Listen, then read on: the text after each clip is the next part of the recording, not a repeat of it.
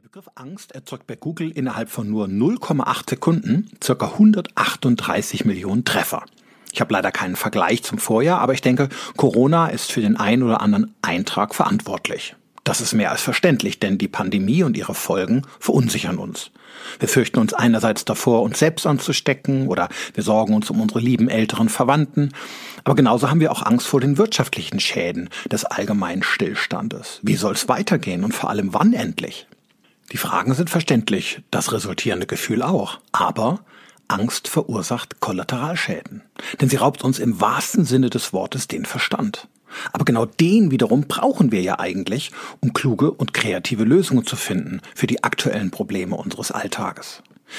Wie können wir es also schaffen, mit dem natürlichen Gefühl der Angst so umzugehen, dass sie uns nicht lähmt oder den Blick verstellt, sondern uns flexibel hält und motiviert, die Dinge weiterhin bestmöglich zu gestalten. Wie gewinnen wir die emotionale Kontrolle zurück?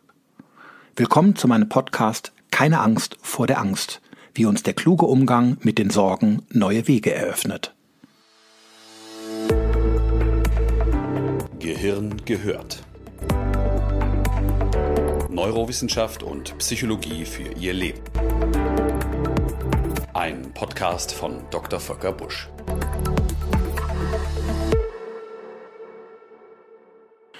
Das Grundgefühl der Angst ist zwar nicht besonders angenehm, aber extrem sinnvoll. Angst verfolgt nämlich eine positive Absicht, wie ich es in einem anderen Podcast schon mal darstellte.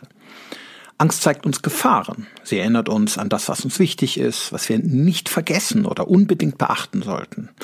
Genau das macht uns vorsichtig, präzise und natürlich wachsam. Und wenn wir aus irgendwelchen Gründen fliehen müssen, lässt uns die Angst sogar etwa 25 Prozent schneller laufen. Das war bei unseren Vorfahren in der Savanne bei einem Überlebenskampf äußerst vorteilhaft. Nützt uns heute immerhin noch für den Bus, dem wir hinterherlaufen. Angst ist also Signalgeber und Vorbereiter. Fassen wir es vielleicht mal so zusammen. Sie beginnt erst dann hinderlich zu werden, wenn sie chronisch anhält, also dauernd da ist und sich als permanentes Grundgefühl in unseren Tag schleicht. Oder wenn sie in bestimmten Situationen so hoch ist, dass sie uns lähmt, statt uns sinnvoll vor etwas zu warnen und unser Überleben zu sichern. Angst kann sich dann verselbstständigen. Das heißt, der Einfluss der Angstzentren in unserem Gehirn kann so groß werden, dass viele andere Bereiche in ihren Klammergriff geraten. In meinen Seminaren sage ich immer, es kommt dann zu einem Putsch der Angst. Sie übernehmen die Regierungsgeschäfte im Gehirn. Aus einer parlamentarischen Demokratie, der normalerweise immer verschiedene Hirnzentren an der Entscheidungsfindung beteiligt werden, wird eine Diktatur. Nur noch die Angst hat jetzt das Sagen. Und die Folgen sind starre Denkmuster, ständiges Grübeln, Misstrauen, Reflexhandlungen und impulsive Gefühlswallungen, aber auch anhaltende Unruhe, Schlafstörungen und verschiedene andere körperliche Beschwerden. Ich möchte Ihnen nachfolgend drei Tipps geben, die Ihnen helfen können, Ihre Angst zu reduzieren. Es geht nicht um eine vollständige Beseitigung, sondern eher um eine Normalisierung. Nehmen wir als Ausgangspunkt gerne eine Situation, die Ihnen ganz aktuell Angst macht. Vielleicht sind Sie aufgrund der Corona-Krise in eine wirtschaftliche Ausnahmesituation geraten und Ihnen fällt sogleich ein eigenes Beispiel ein. Ihr Problem macht Ihnen verständlicherweise Sorgen und Sie spüren, dass die Angst Sie unglaublich viel Kraft kostet, weil Sie versuchen, sie zu bekämpfen oder wegzudrücken. Und Sie kommen kaum mehr zu einer inneren Ruhe. Vielen meiner Patienten geht es zurzeit so und suchen mich deswegen häufig auf. Sind Sie bereit? Nur keine Angst. Legen wir los. Tipp Nummer eins: Nehmen Sie die Situation erst einmal an.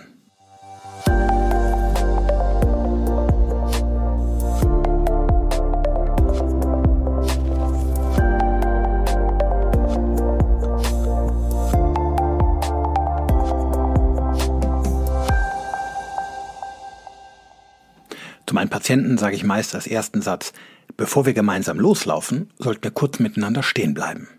Die meisten schauen mich dann erstmal verwundert an. Was meint er jetzt? Was ich meine ist, dass der erste wichtige Schritt immer der ist, dass man die Situation, die einem Sorgen bereitet, innerlich erst einmal bereit ist, ganz anzunehmen.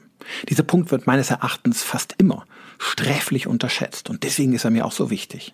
Natürlich ist die gegenwärtige Situation für viele bedrohlich, für manche sogar kritisch und niemand will das, was gerade passiert, noch lange aushalten müssen. Wir warten alle ungeduldig irgendwo auf das Ende der Krise und hoffen insgeheim auf die schnelle Rückkehr des alten Lebens. Das Hadern und das Kleinhoffen, es sind ganz verständliche Bewältigungsversuche, absolut menschlich.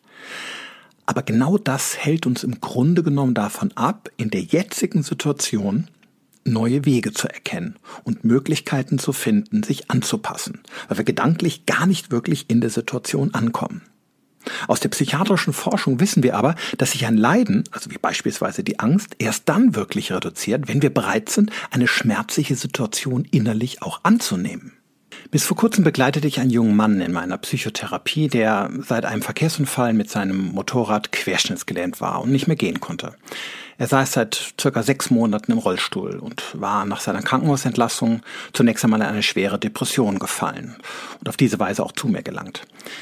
Im Laufe der Therapie mit mir und viel Auseinandersetzung mit sich selbst gelangte er irgendwann zu der Erkenntnis, dass alles Hadern, Bereuen oder Kleinhoffen letztlich nichts bringt, sondern ihn stattdessen mehr von der Möglichkeit entfernt, ein glückliches Leben zu führen. Denn die Situation war schließlich, wie sie war. Und das Leben zog weiter. Er erkannte, dass ihm das Leben jetzt gerade eine Frage stellte, auf die er selbst eine Antwort geben musste. Was machst du jetzt daraus? Was machst du aus deinem Leben? Als er das erkannt hatte, meldete er sich noch in der gleichen Woche in einer in einem ähm, Behindertensportverein an und spielte mit einer Gruppe ebenfalls Betroffener zusammen Basketball im Rollstuhl.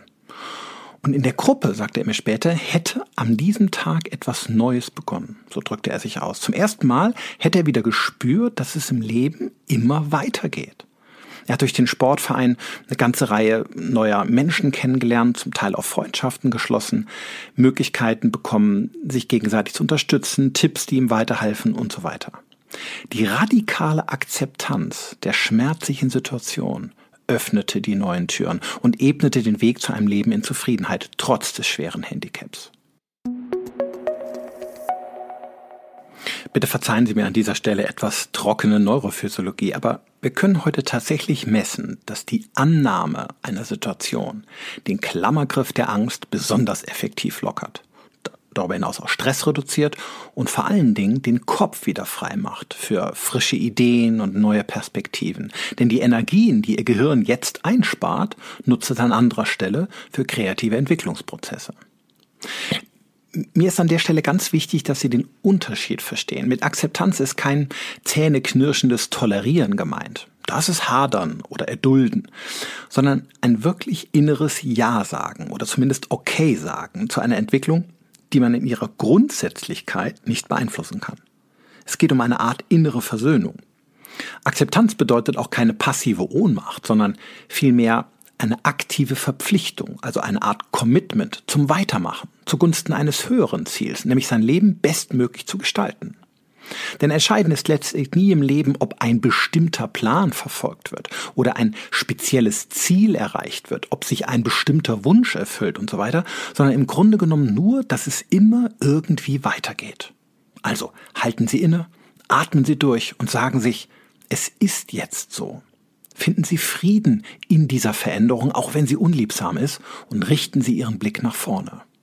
Wir kommen zu Tipp Nummer zwei. Prüfen Sie, ob Ihre Angst korrekt ist.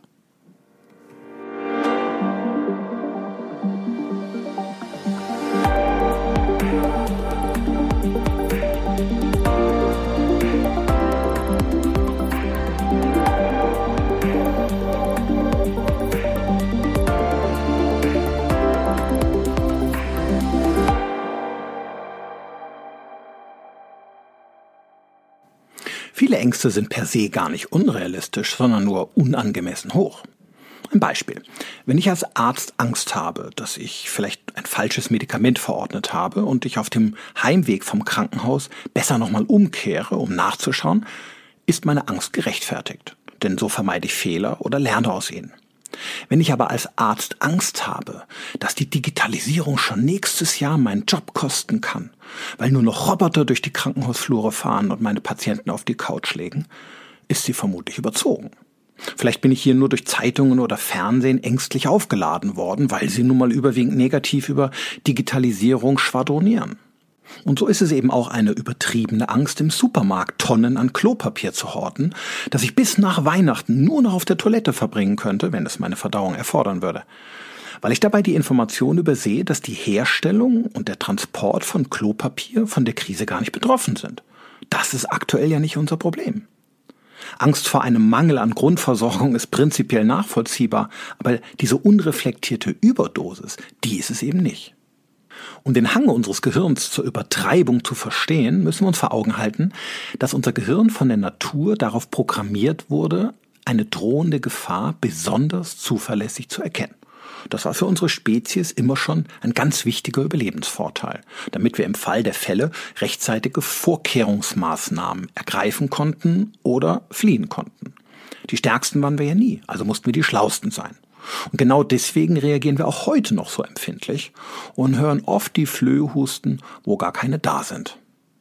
Entsprechend geht es in meinem Tipp auch nicht darum, Angst zu unterdrücken, sondern sie auf ihre Angemessenheit zu überprüfen. Das ist ein ganz anderes Ding.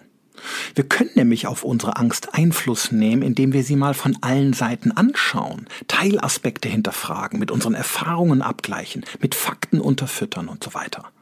Gehen Sie ran an die Angst und nehmen Sie das Gefühl mal auseinander. Ist sie überhaupt realistisch? Oder übertreiben wir vielleicht etwas? Was sind denn wirklich die Fakten? Und was sind lediglich Annahmen?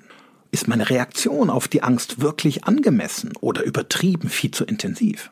Glauben Sie mir, allein diese Differenzierung zwischen objektiver Faktenlage und möglicher subjektiver Hysterie fällt zwar nicht immer leicht, aber die Beschäftigung damit schafft oftmals eine erste Distanz von unserer Angst.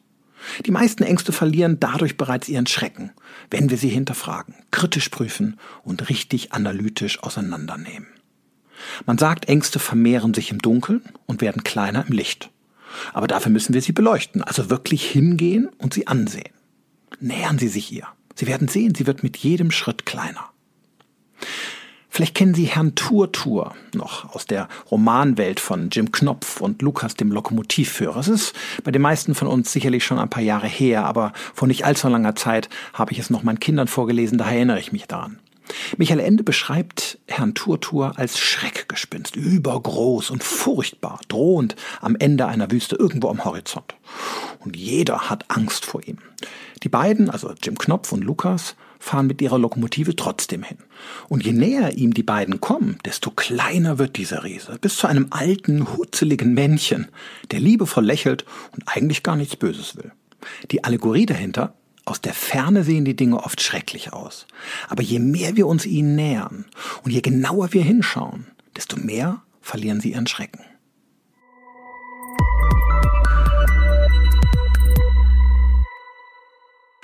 Um sich mit Lösungen für Probleme zu beschäftigen, brauchen wir einen ausgeruhten, frischen Geist. Und genau deswegen waren die beiden ersten Schritte so wichtig, nämlich das Annehmen einer Situation und das ehrliche Reflektieren der eigenen Ängste wenn Sie mir diese landwirtschaftliche Analogie erlauben, erst jetzt ist der Acker im Gehirn gepflügt. Erst jetzt kann die Saat einer neuen Idee oder einer konstruktiven Umsetzung auch aufgehen und es kann etwas Neues wachsen.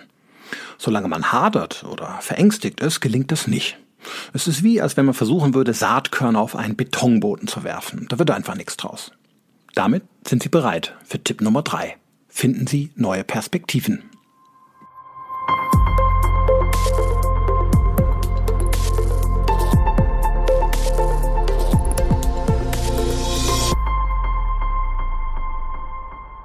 Ich möchte Ihnen eine kurze Technik vorstellen, die ich gerne in der Therapie oder in der Beratung mit meinen Klienten verwende. Stellen Sie sich vor, Ihr aktuelles Problem stünde jetzt unmittelbar vor Ihnen. Welche Nachteile sind mit ihm verbunden? Vermutlich wird es Ihnen nicht schwerfallen, welche zu nennen. Dann gehen Sie einmal um das Problem herum, also auf die gegenüberliegende Seite und überlegen sich, wie sieht es aus dieser anderen Perspektive betrachtet aus? Was könnte das konkrete Problem für mich gegebenenfalls in einer positiven Weise bedeuten? Welche Möglichkeiten oder Alternativen, vielleicht sogar Chancen könnten sich für mich durch das Problem ergeben? Können Sie sich vorstellen, dass diese kleine Gedankenübung hilfreich ist? Ich kann es Ihnen beweisen. Kürzlich habe ich eine Taxifahrerin kennengelernt, die mich aufsuchte wegen Schlafstörungen. Sie klagte über sinkende Umsätze, wie momentan alle Taxifahrer, weil sie in den letzten Wochen einfach kaum noch Geschäftsleute mit ihrem Taxi transportierte. Das war zumindest der Personenkreis, über den sie die Haupteinnahmen generierte. Wir machten diese Übung, von der ich gerade sprach, und betrachteten das Problem aus verschiedenen Blickwinkeln. Zugegeben, es brauchte ein paar Anläufe, aber irgendwann kam sie selbst auf eine Idee. Man könnte doch mit dem Taxi statt Person Essen transportieren. Sie kam darauf, weil mehrere ältere Menschen in ihrer Gegend wohnten und sich nicht mehr nach draußen trauten, teilweise auch wegen Risiken gar nicht durften. Sie kam auf die Idee, das auszuprobieren, war Feuer und Flamme für die Idee, mit einem irren Erfolg. Die Kunden waren ihr so dankbar und beschenkten sie und die Aufträge nahmen immer weiter zu, dass sie das immer mehr motivierte, diese Idee weiterzuentwickeln. Anfänglich war es reine Mundpropaganda und mittlerweile, so hat sie es mir zumindest beim letzten Telefonat erzählt, plant sie eine Internetseite, um diesen Service auch öffentlich anzubieten. Eine Idee, die dadurch entstand, dass das Problem einfach mal von der anderen Seite betrachtet wurde. Von der sah das Problem nämlich plötzlich wie eine Chance aus. Eine neue Sichtweise zu versuchen, fällt natürlich immer schwer und sie gelingt auch nicht von heute auf morgen. Denn wir sind es ja gewohnt, die Dinge immer wieder aus den gleichen Blickwinkeln zu betrachten und auch immer wieder auf die gleiche Weise ins Gedächtnis zu rufen.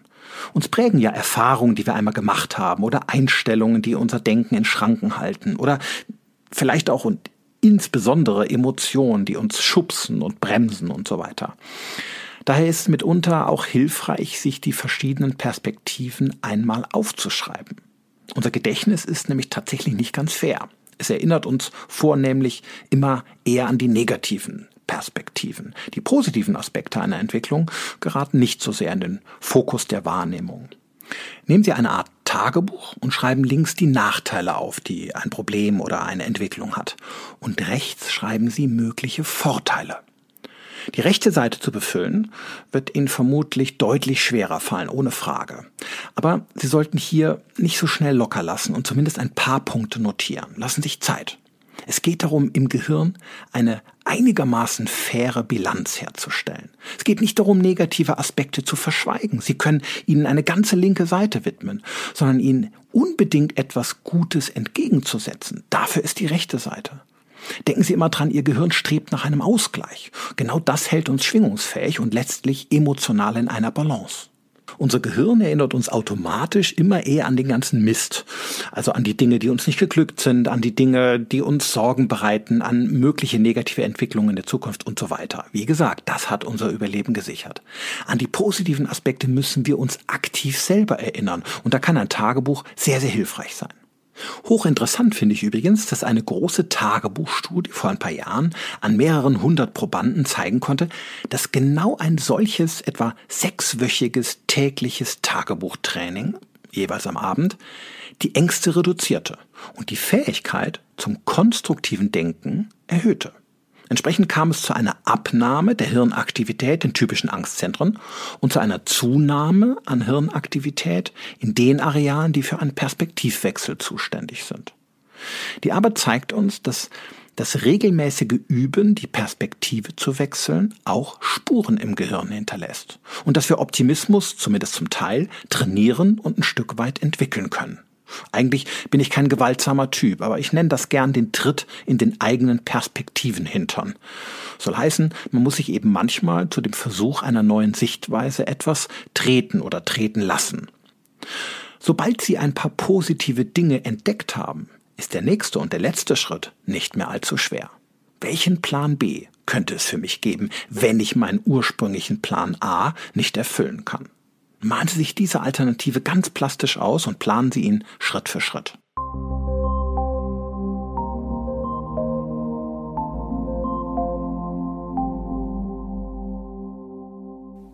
Die drei Tipps über den Umgang mit Angst können natürlich nicht sofort sämtliche Probleme des Alltags lösen, aber sie sollen helfen, wieder frei im Kopf zu werden und mutig im Herzen. Tragen Sie sie also immer mit sich und erinnern sich immer mal wieder daran. Deswegen gibt es für Sie am Schluss die drei Tipps jetzt nochmal im Schnelldurchlauf.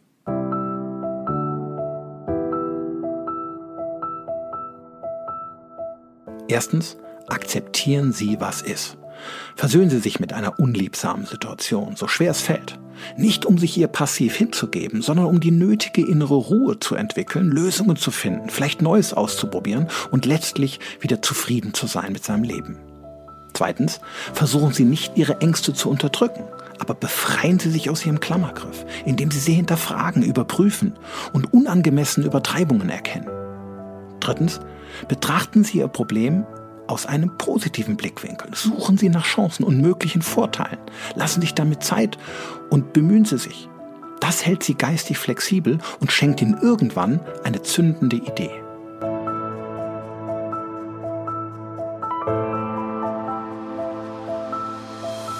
Denken Sie immer daran, Kontrolle gewinnt nicht der, der seine Gefühle unterdrückt, sondern der, der klug mit ihnen umgeht. Eine Investition, die sich aus psychologischer Sicht mehr als lohnt.